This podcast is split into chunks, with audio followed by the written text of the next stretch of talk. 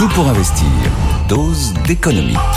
Bonjour Nicolas. Bonjour. Nous allons parler de la transition verte, enfin plutôt du prix de cette transition verte. Cher, trop cher pour certains. C'est ce que nous dit en tout cas une étude de l'Institut de l'économie pour le climat I4CI. Que faut-il retenir de cette étude à part le nom de l'institut I4CI, oui, bah, il faut retenir qu'en fait, la transition verte, on n'y coupera pas, mais certains peuvent pas se la payer aujourd'hui, malgré tout ce qui est fait. Alors pour les ménages les moins riches, classe populaire et classe moyenne, le reste à charge pour basculer vers la voiture électrique, pour rénover son habitat ou changer de changer de chauffage, ça va pouvoir se compter en plusieurs années de revenus.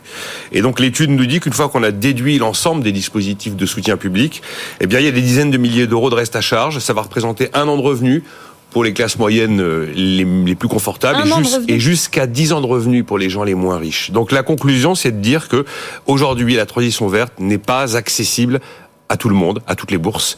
Et c'est d'ailleurs un sujet qui était déjà évoqué par le fameux rapport Pisani-Ferry, Mafouze. Bon, eh bien, les chiffres sont, parlent de même. Emmanuel Macron disait le 25 septembre, euh, lors de son discours sur la planification écologique, que la transition ne devait laisser personne sans solution. Comment on fait quand on n'a pas le budget Voilà, elle devait être accessible à tous, cette transition, disait-il. Alors, je vous dis la situation d'aujourd'hui. Vous avez six programmes d'aide au total qui existent pour la rénovation des bâtiments et cinq programmes pour la mobilité électrique.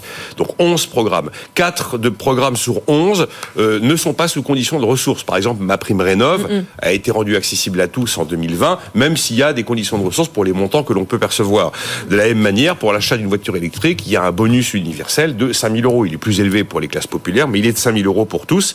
Et si on regarde les aides pour les ménages modestes, le montant global de ces aides est deux fois supérieur aux aides qui sont accordées à tout le monde. Mais malgré tout, vous avez un reste à charge lourd. Alors, il y a des exemples dans l'étude. Par exemple, l'achat d'un véhicule électrique, on va être entre 10 000 et 40 000 euros de reste à charge, d'argent qu'il faut sortir de sa poche. Évidemment, pour la, pour, la voiture électrique d'occasion, c'est beaucoup moins, c'est 7 000 euros. Seulement, il y a très peu de voitures électriques d'occasion sur le marché. Ça représente que 1% du parc automobile. On n'a pas encore une rotation des véhicules des véhicules d'occasion.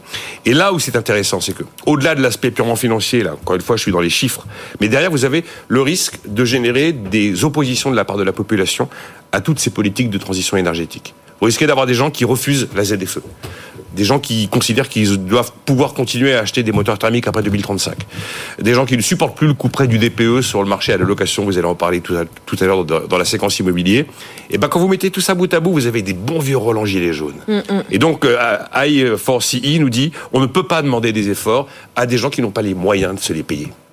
Est-ce que, euh, au-delà de ce constat euh, de, cet Institut de l'économie pour le climat, est-ce que cet institut propose des solutions? Oui, alors ils disent qu'il faut faire encore plus de chèques, donc il va falloir encore monter les aides, et déjà pourtant les montants sont importants, et bien sûr, surtout vers les publics euh, qui ne peuvent pas supporter le reste à charge de la transition verte. Deuxième chose, jouer sur les autres leviers. Alors là, ils, citent par exemple le prêt à taux zéro ou le fameux leasing social mm. Pour l'achat d'une voiture électrique à 100 euros par mois, qui en théorie devrait voir le jour dès cette automne 2023. Également, considérablement simplifier les démarches administratives pour accéder à ces aides. C'est l'économiste français Esther Duflo qui a relaté un cas pratique qui s'est déroulé au Maroc, où euh, des aides avaient été mises en place pour permettre l'accès à l'eau euh, pour les la population la plus pauvre, c'était tellement compliqué qu'il n'y a eu aucune demande. Hmm. Alors on a repris euh, le sujet à la base pour considérablement simplifier et éclairer les démarches à suivre pour pouvoir accéder à cet accès à l'eau. Et là, les demandes ont explosé. Donc de, de, la complexité à la simplification, ça fait que le dispositif fonctionne, donc qu'il est efficace ou alors qu'il ne sert absolument à rien. Quatrième élément, ben, accélérer le déploiement des réseaux de bornes électriques. Et enfin, accélérer la formation des artisans, parce que c'est bien de vouloir rénover, mais si on n'a pas les artisans compétents pour le faire, c'est difficile. Alors après, euh, l'étude reconnaît quand même que les dispositifs euh, sont ont été sensiblement améliorés, et ça continue en 2004. Je rappelle que le montant maximum, le plafond de ma prime rénov double à 70 000 euros pour ma prime rénov, c'est pas négligeable. Le bonus écolo pour la voiture électrique pour les plus modestes va augmenter de 1000 euros. Il, il devrait passer en théorie à 8000 euros.